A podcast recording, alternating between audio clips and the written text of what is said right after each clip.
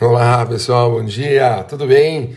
A gente continua o nosso estudo diário, estudo do livro Orchot Tzadikim. A gente está talvez vendo o finalzinho a respeito do capítulo da verdade. Está escrito uma coisa muito forte: se a Israel lidar com os outros povos sem enganar eles, os povos se apegarão ao povo sagrado. A Kadosh Baruch Hu olha com desfavor até se roubamos pessoas malvadas como está escrito, e se encheu a terra de roubo. Conta-se dos alunos de Rabi Shimon Ben Shetach que encontraram uma pedra preciosa pendurada no pescoço de um burro que seu rabino, por sua vez, havia adquirido de um ismaelite. Falaram para ele, mestre, a bênção do Eterno enriquece o homem, como se a pedra fosse um presente divino. O rabino respondeu, comprei um burro, não uma pedra preciosa. Daí o rabino procurou aquele ismaelita que tinha comprado, de que ele comprou burro, e devolveu a pedra. E ele disse: Bendito seja o Deus de Rabi Shimon ben Shetach. O Talmud de Jerusalém fala uma outra história parecida. Alguns anciões tinham comprado um pouco de trigo de um não Yehudi. Quando abriram os sacos, encontraram uma bolsa com dinheiro. Imediatamente eles devolveram a bolsa de quem eles tinham comprado o trigo que falou: Bendito seja o Deus dos Yehudim. Todas as nossas fontes trazem diversas histórias como essa, onde o nome de Akadosh Baruch foi santificado em público por causa de Am Israel sempre procurar a verdade.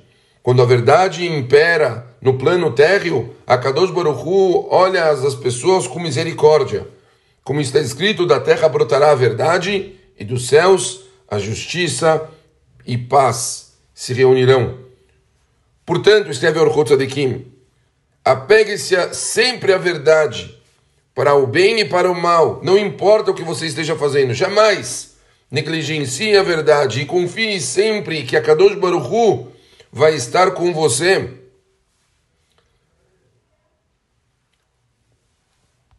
Está escrito no Pasuk, e saberás, pois, que a Kadosh Baruchu, teu Deus, que é o seu Deus, Hashem, fiel, que guarda a aliança e a misericórdia para os que o, amam e cumprem os seus preceitos até mil gerações.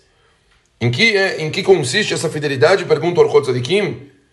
Na sua adesão ao seu pacto. Se uma pessoa comete uma transgressão menor, ele cobra uma dívida já nesse mundo. Pois é óbvio que é o justo parecerá melhor sofrer, ainda que coisas aqui nesse mundo, enquanto ele ainda está aqui, do que quando a pessoa estiver no mundo espiritual, o mundo vindouro, o mundo duradouro.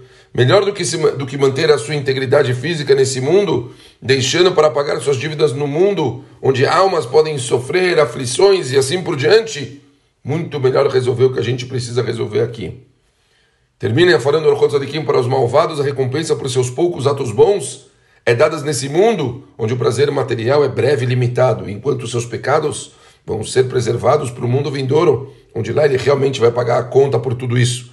Por esse motivo está escrito na Torá, e pague em vida aos que o odeiam, fazendo-os perecer. Ou seja, Kadosh Baruch Hu, bendito seja recompensa o perverso por seus méritos nesse mundo, para destruí-lo no mundo vindouro. Que a Kadosh Baruch Hu nos guie na sua verdade, nos leve para a sua morada, onde os uniremos com a luz infinita e onde reside o seu poder e as maravilhas da sua glória.